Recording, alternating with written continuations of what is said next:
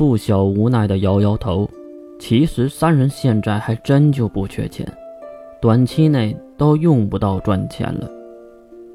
可是，总是感觉哪里怪怪的。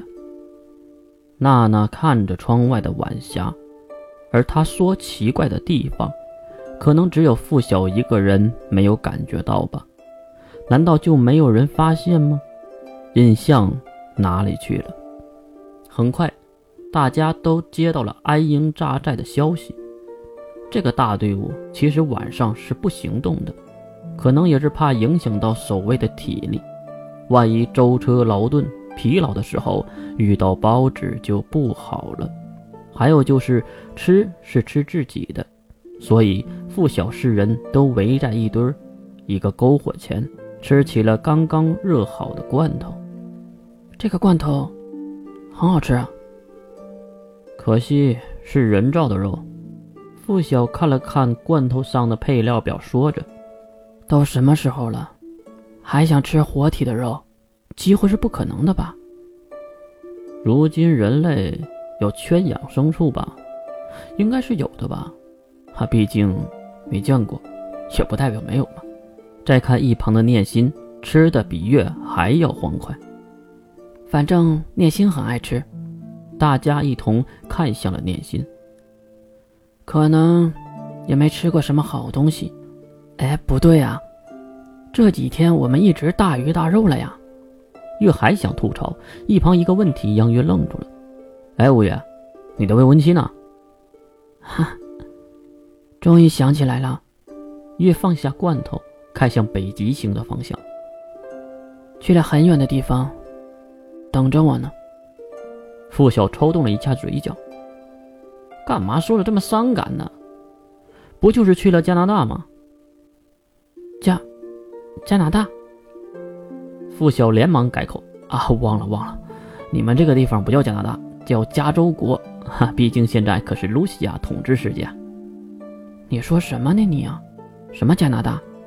付晓放下了罐头，好像是吃完了。在我们的世界。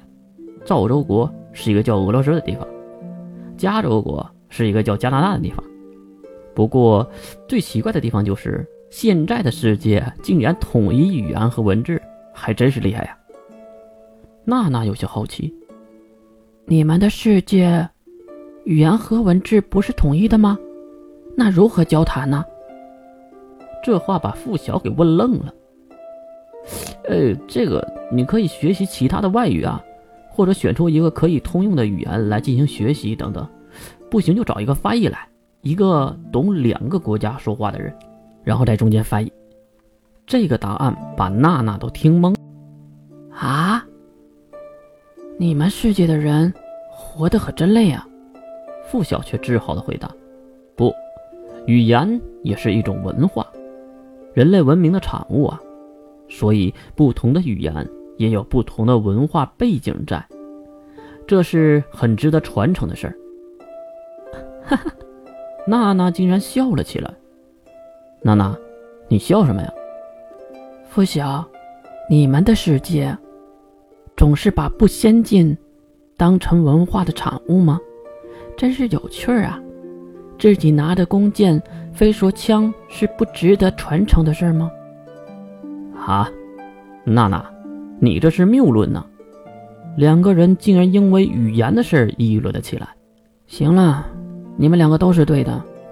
统一有统一的好处，也有统一的不好处。总之，这个问题是没有答案的。弓箭和枪如果共存的情况下，枪一定是最好的选择。如果附小的时代还没有枪，那弓箭也不算是坏的。听完月的话，付晓和娜娜都直勾勾地看向了他。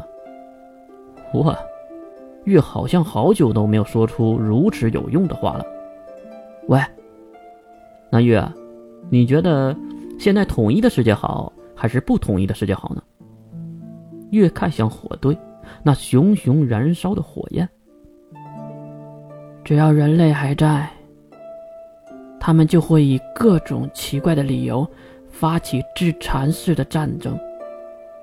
如果语言统一了，他们就按地域来打；如果地域统一了，他们就按皮肤的颜色来打；如果颜色统一了，那就按性别来打。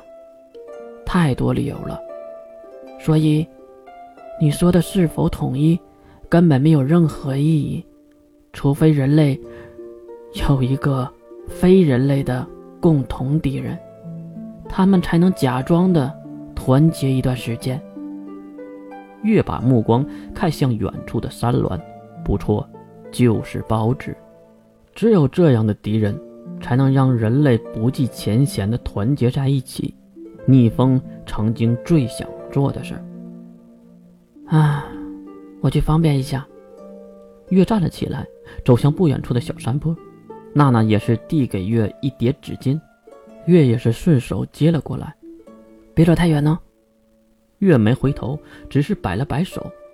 走了大约十分钟，因为月为什么要走这么远？因为这两个人就在这么远的地方落脚的。这种地方以后不要再来了，太空旷了。杀生石的移动范围太短，会被发现的。